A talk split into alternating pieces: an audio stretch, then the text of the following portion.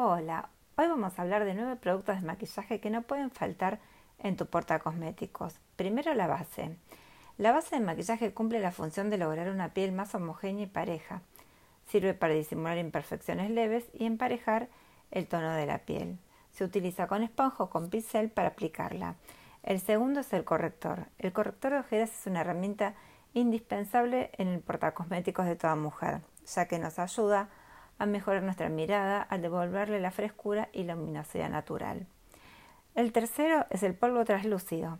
Tiene diferentes eh, funciones como fijar la base para que sea más duradera y matificar. Existen compactos o volátiles según el gusto de las usuarias.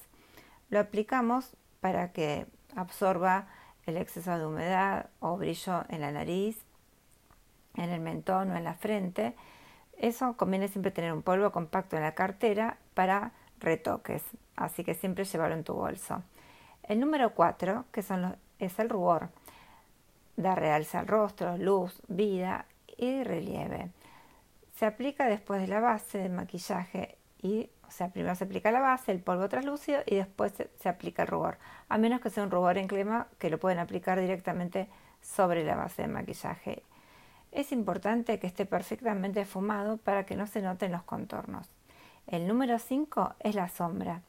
Lo que vas a necesitar es un dúo o cuarteto de sombras, que se aplica un tono más claro en el párpado móvil y uno más oscuro generalmente en la esquina exterior del ojo para dar un lindo efecto y almendrarlo. Y debajo de las cejas se coloca el iluminador, siempre un color claro. El número 6 es la máscara de pestañas. Una técnica para lograr unas pestañas perfectas es aplicarlas de abajo o arriba suavemente y haciendo un zigzag hacia los lados. El número 7 son las cejas. La técnica más sencilla es aplicar una sombra opaca o lápiz para hacer que se vean más perfiladas y tupidas. El número 8 es el labial que es indispensable y el número 9 es el delineador de ojos. Es uno de los cosméticos más importantes y puede proporcionarte un aspecto espectacular sin mucho tiempo o esfuerzo.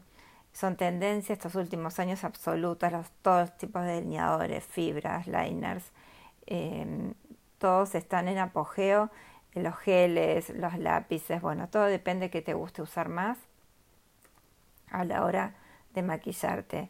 Y tal es así que una línea suave como un trazo puede ser más eh, drástico, más definido y enfatizando tu mirada. Bueno, espero que les haya gustado. Nos vemos en la próxima. Chau, chau.